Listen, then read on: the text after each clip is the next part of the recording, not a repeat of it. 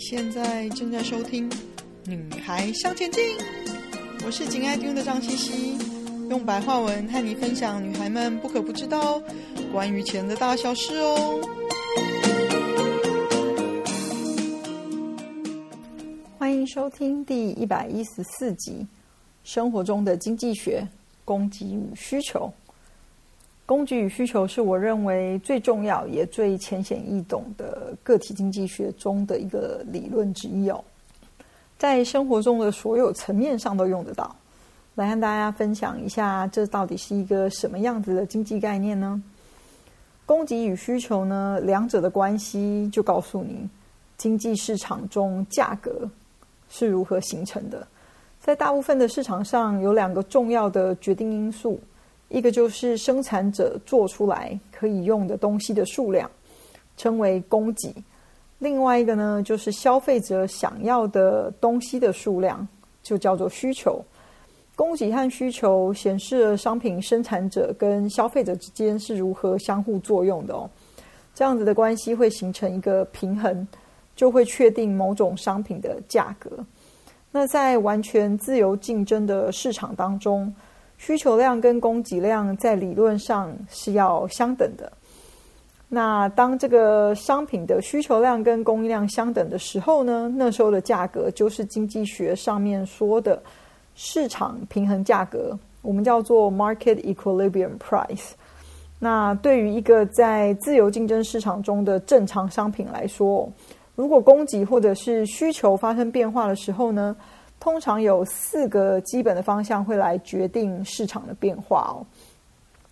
如果需求增加而供应保持不变，就会出现短缺，价格就会往上涨。那如果需求减少而供应保持不变的话呢，就会出现过剩，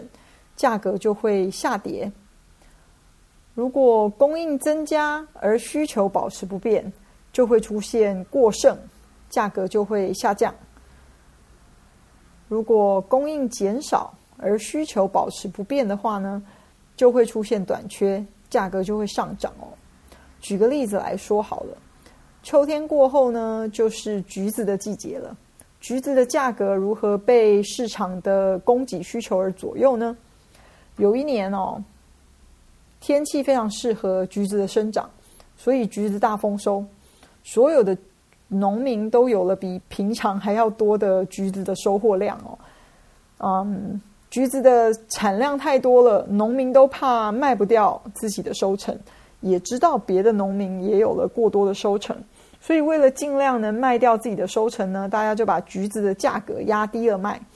这就是供应增加，需求不变，出现产品过剩，价格就下跌了。另外呢，接下来的一年。降雨减少，橘子的生产数量就急剧的减少了。由于需求保保持不变，但是橘子的产量减少了，所以农民提高了橘子的价格。这就是如果供应减少而需求保持不变的话呢，就会出现短缺，价格就会上涨哦。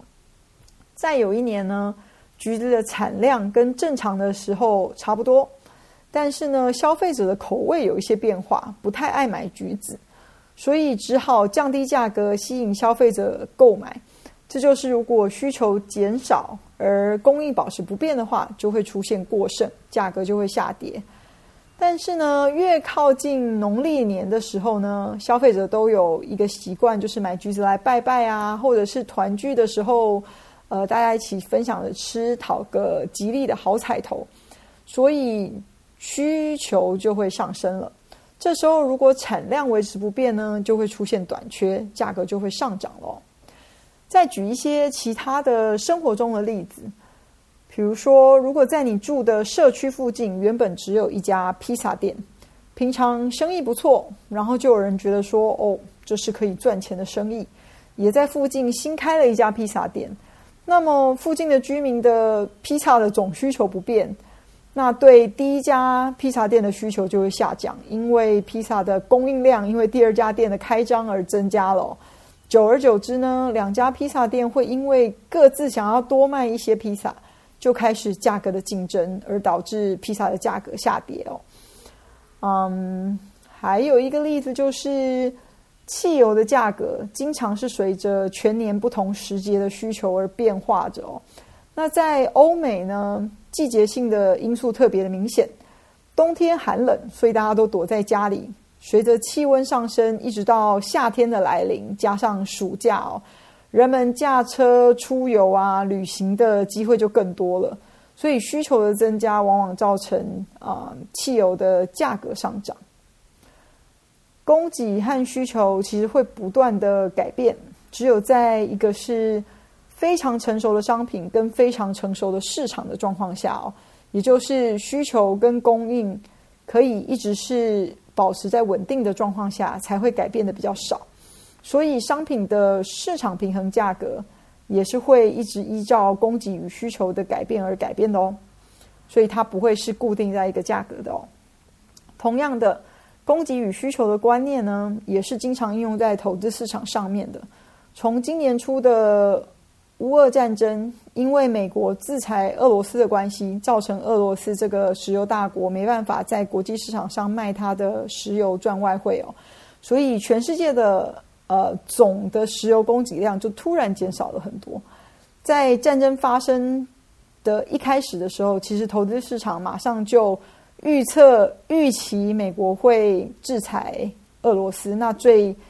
对，最有效的制裁就是呃禁止它的原油在市场上卖哦，所以投资市场马上就反映了这个预期的状况。原油价格在今年其实，在前几年低迷了许久之后，就突然开始上升了，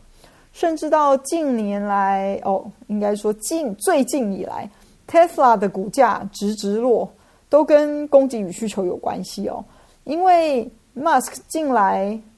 他入股 Twitter 的风风雨雨，造成大家对他是否有专心在经营 Tesla 有疑虑哦，所以不太愿意在这个时候跳下来买 Tesla 的股票，所以对 Tesla 股票的购买需求就减少啦。再加上呢，谁知道 Musk 需要大笔的金钱投入改造他想要的 Twitter，所以他必须要大卖自己持有的 Tesla 的股票。